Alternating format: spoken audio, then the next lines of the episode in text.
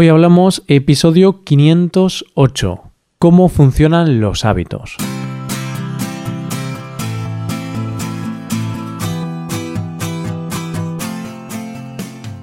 Bienvenido a Hoy Hablamos, el podcast para aprender español cada día.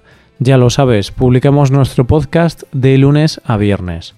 Puedes escucharlo en iTunes, en Android o en nuestra página web. Recuerda que los suscriptores premium pueden acceder a la transcripción completa del audio y a una hoja con ejercicios para trabajar vocabulario y expresiones. Hazte suscriptor premium en hoyhablamos.com. Hola, ¿qué tal? ¿Cómo te va, querido oyente? Hay que comenzar la semana con fuerza y también el año, claro, que apenas llevamos unos días en el 2019. Hoy seguiremos hablando de los hábitos.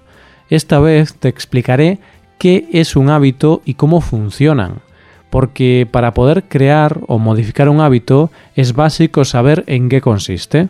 Hoy hablamos de cómo funcionan los hábitos.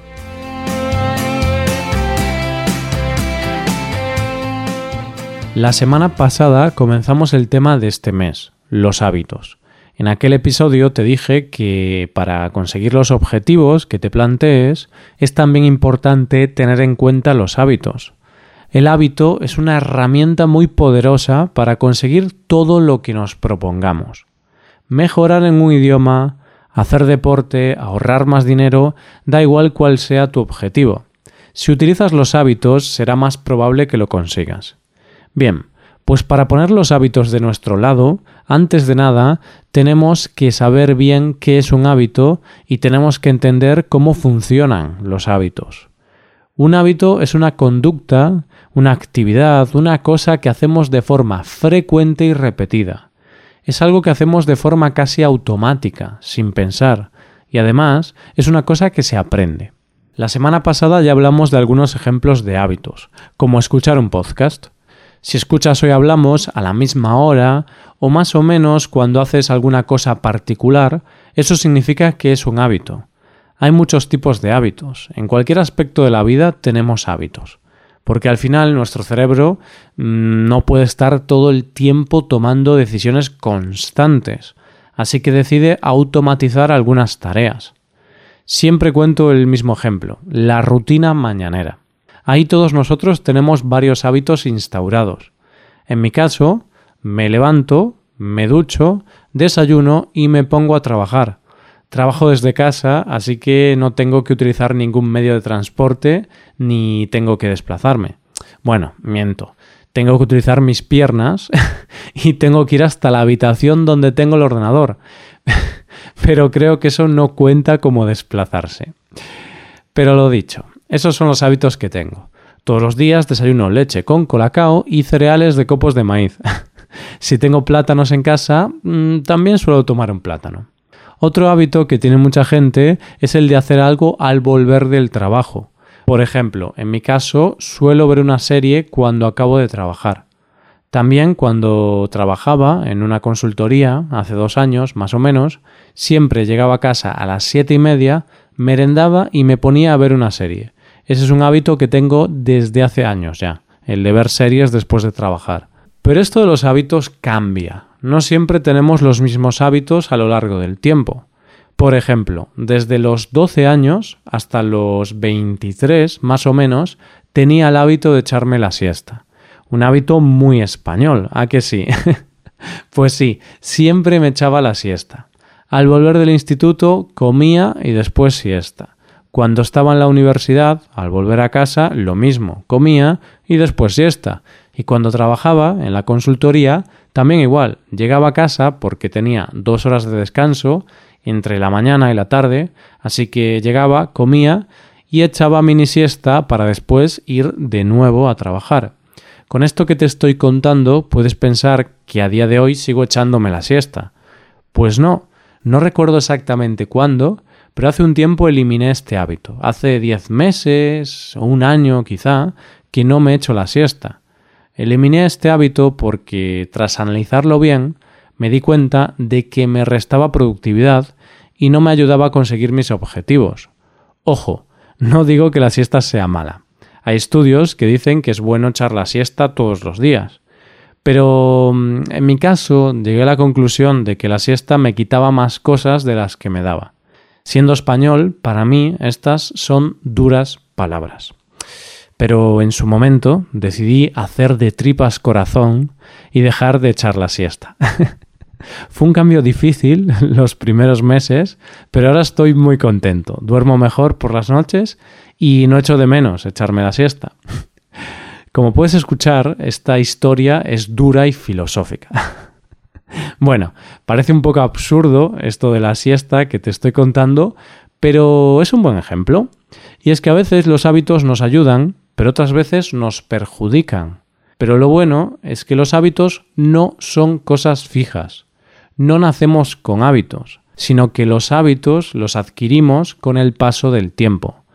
Así que cuando creas que algo que haces te perjudica, te hace daño, ten claro que puedes y debes cambiarlo. El camino es difícil, pero la recompensa será gratificante. Y te cuento otro hábito que tenía en aquella época. Si llevas escuchando un tiempo este podcast, sabes que yo, antes de ser profesor de español, trabajaba en una consultoría y era bastante desgraciado en ese trabajo. Pues bien, todos los viernes salía de trabajar a las 3 y eso significaba que había acabado el trabajo de la semana y comenzaba el fin de semana. Entonces, cuando salía a las 3, iba directo al supermercado y compraba cosas de chocolate como donuts, palmeras, galletas.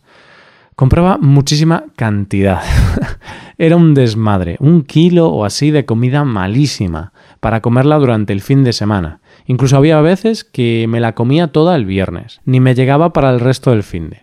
¿Y por qué hacía eso? Porque después de cinco días, o sea, 38 horas trabajando en un trabajo que no me gustaba, buscaba placer y aliviar mi estrés comiendo cantidades ingentes de chocolate.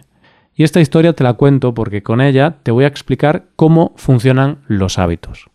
Esta teoría del funcionamiento de los hábitos la he leído en el libro El poder de los hábitos, The Power of Habit, y me parece que explica los hábitos a la perfección. Un hábito, como hemos dicho, es una conducta, es algo que hacemos de manera repetida y automática, sin tomar una decisión consciente. Es una acción poco deliberada. Esta acción necesita una señal para ser activada.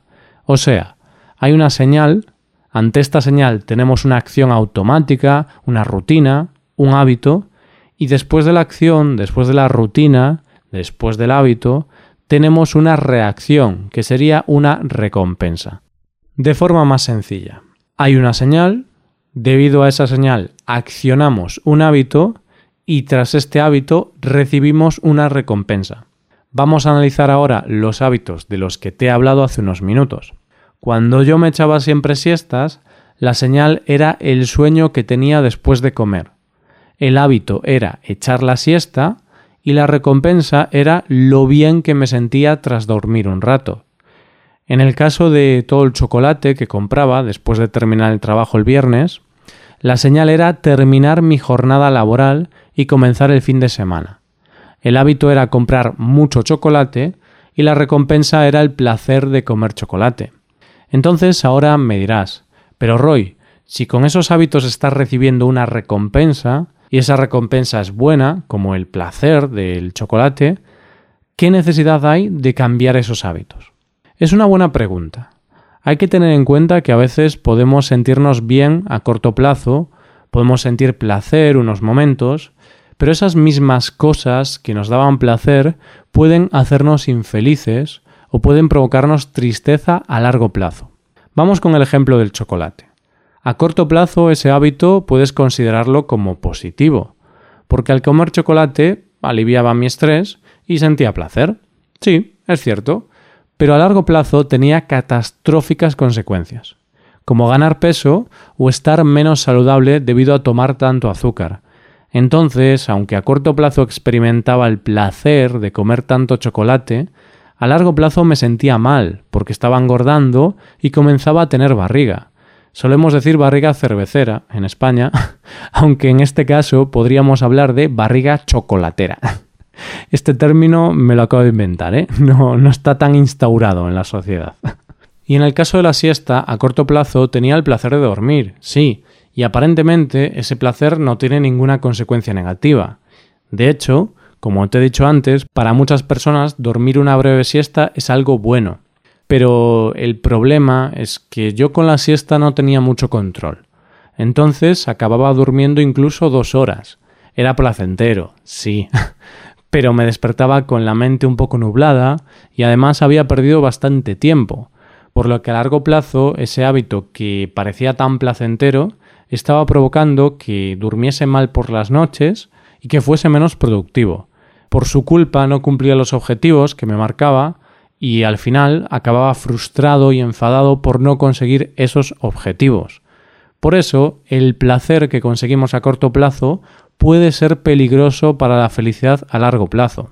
Querido oyente, con todo esto quiero decir varias cosas para concluir. Primero, tienes que recordar bien la estructura de los hábitos.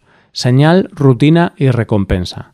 Ahora que sabes esa estructura, analiza tus hábitos. Y una vez analices los hábitos, tienes que ver si esas recompensas que recibes son buenas a corto plazo, pero malas a largo plazo. Si ese es el caso, tienes que erradicar ese hábito, tienes que eliminarlo o en algunos casos puedes también modificar ese hábito. Y esto tampoco es cortar por lo sano, no es que tengas que dejar de hacer algo por completo. Por ejemplo, yo, si algún día me siento bastante cansado después de comer, pues me echo una siesta. Pero lo hago muy pocas veces, a lo mejor una vez al mes o así. Lo que quiero decir es que no tienes que eliminar esa cosa que hacías del todo sino que tienes que eliminar el hábito, si es algo que te perjudica. Así, cuando hagas esa cosa, no la harás de manera automática, rutinaria, sino que será una acción deliberada. La semana que viene vamos a ver cómo introducir hábitos nuevos y cómo modificar hábitos que ya tenemos usando todo esto que hemos aprendido hoy. Y hasta aquí el episodio de hoy. Muchas gracias por escucharnos. Por último, te recuerdo que puedes ver la transcripción completa y una hoja de ejercicios para trabajar vocabulario y expresiones en nuestra página web. Ese contenido solo está disponible para suscriptores premium. Hazte suscriptor premium en nuestra web hoyhablamos.com. Nos vemos mañana con un episodio de Cultura Española. Muchas gracias por todo. Pasa un buen día. Hasta mañana.